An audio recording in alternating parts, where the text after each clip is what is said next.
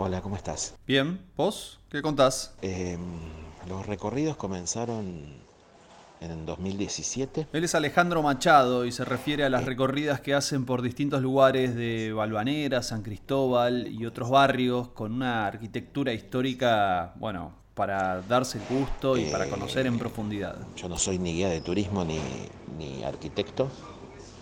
Soy un especialista en la arquitectura de autor de Buenos Aires entre 1880 y 1930. Es decir, a mí lo que me interesa es que la fachada esté firmada y estudio por arquitecto, no por estilo. Porque hay muchos arquitectos que trabajaron 40, 50 años y pasaron por varios estilos.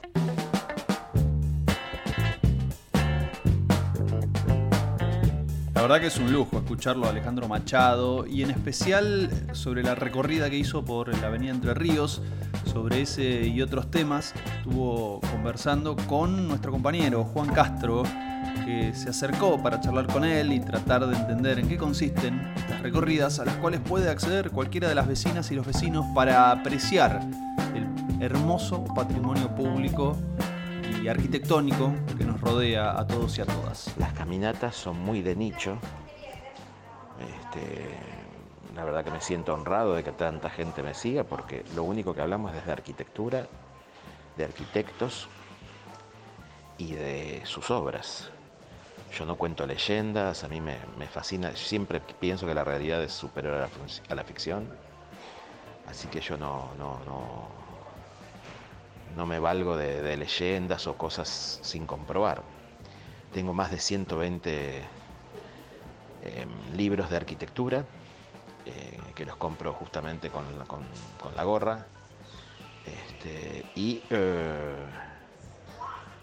pienso que si bien la arquitectura de Buenos Aires siempre fue un ítem que ocupó el cuarto o quinto lugar cuando alguien habla del tango, del asado, de la gente, de la carne y habla de la arquitectura porteña, pese a que queda para mí el 35% solamente de la capa de los 50 años que, cubre, o de los 40 años que cubre 1880-1920. De esa Buenos Aires, de esa capa de Buenos Aires, debe quedar el 35-38%. Tremendo lo que cuenta Alejandro y además todo parece indicar que se va empeorando aún más. Eh, Valvanera es muy histórico. Valvanera tiene la característica de ser una, un barrio que se hizo con muchos españoles y con muchos italianos que compraron terrenos para las casas de renta. Casas de renta muy interesantes que vivían las tres clases sociales casas de renta con tres cuerpos, con tres entradas, donde una entrada iba hacia el fondo, a unos, este, cuadraditos este, en la parte del medio, en, el otro extremo iba un pasillo también más corto con otro tipo de departamentos y adelante con una entrada independiente para cada, para cada clase social este, eh, los, eh, los más ricos obviamente. Recordad que todos los edificios hermosos que nosotros vemos se alquilaban. Hasta la ley de 1948 de, Perón no se, no se podía comprar un departamento. Vos podías comprar un edificio de departamentos, pero no podías comprar un departamento. Está buenísima esta historia arquitectónica de nuestro barrio, sobre todo por el origen, por cómo era su habitabilidad y también el arte que emergió alrededor de ella. Vamos a ver, porque también nos cuenta Alejandro, cómo fue el componente en relación a lo inmigrante eh, en, la arquitectura de Valvanera. Valvanera concentra eh, arquitectos italianos y españoles muy interesantes, eh, o argentinos educados en España como García Núñez, que tiene una casa en Pichincha, dos casas en Pichincha. su casa propia fue demolida, pero estaba al 2400 de independencia. Virginio Colombo tiene un montón de obras eh, en San Cristóbal y en, y en Balvanera, su casa, la casa donde murió también en Moreno este, 2091, eh, la famosa Casa Calice, la Casa Calice 2 enfrente, en Irigoyen al 2500, la Casa Grimoldi en Irigoyen en Avenida Corrientes 2500 Este, hay muchísimas obras importantísimas de Virginio Colombo y también todo un eje a, a través de Rivadavia de Mario Palanti, el arquitecto que arranca, se podría hacer un eje tranquilamente con desde el Castelar, por ejemplo, en Montserrat, y llegás hasta Valvanera a, través de la calle Irigoyen con seis obras de Mario Palanti.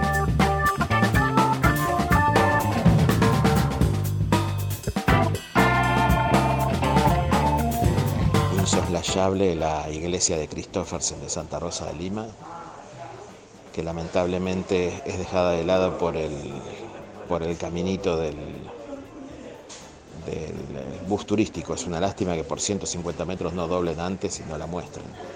Me imagino que ya están tomando nota de cada una de las direcciones que va señalando para detenerse por allí cuando vamos caminando por ahí. De repente estamos saliendo a hacer las compras y nos podemos encontrar con un edificio y una arquitectura histórica que nos va a deleitar y que verdaderamente la vamos a disfrutar mucho. Pero vamos a detenernos en lo que pasó hace algunas semanas, porque junto a la Asociación de Comerciantes de Avenida Entre Ríos se organizó una recorrida justamente por esa avenida. La Avenida Entre Ríos me da grandes satisfacciones, es de hecho la más populosa de las caminatas que tengo, solamente comparable con Chacarita, con el cementerio de Chacarita.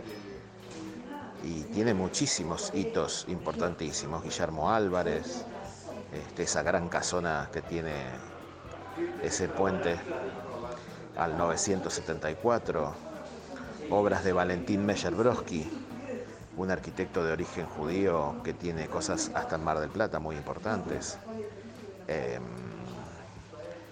eh, también tenemos en la avenida eh, nada más ni nada menos que un edificio de los Bensich en la, en la segunda cuadra, eh, varios edificios del arquitecto Enquín, el ingeniero Enquín, que es un ingeniero que hizo unos edificios racionalistas muy interesantes. Eh, tenés la, Sociedad Española de Socorros Mutuos de un Animalet, eh, realmente, y dos obras de Virginio Colombo, al 1000 y al 1100. Este, una obra que participó Vidasoro, que es el Banco Nación con San Juan, este, ya sobre San Cristóbal. Eh, realmente es muy interesante. Bueno, estamos re manijas. ¿eh? Queremos saber qué más, qué más podemos encontrar en la Comuna 3, en 11, en Balvanera. En el límite de Balvanera, en la calle Córdoba, tenés un montón de edificios. Y 11 realmente es espectacular. 11 tiene pasajes que hoy ya no son, pero que han sido grandes pasajes comerciales. El pasaje Tehual, por ejemplo, el, viejo mercado Berlini, eh, que tiene una pérgola eh, arriba como remate que es muy linda, en La Rea y Sarmiento creo que es.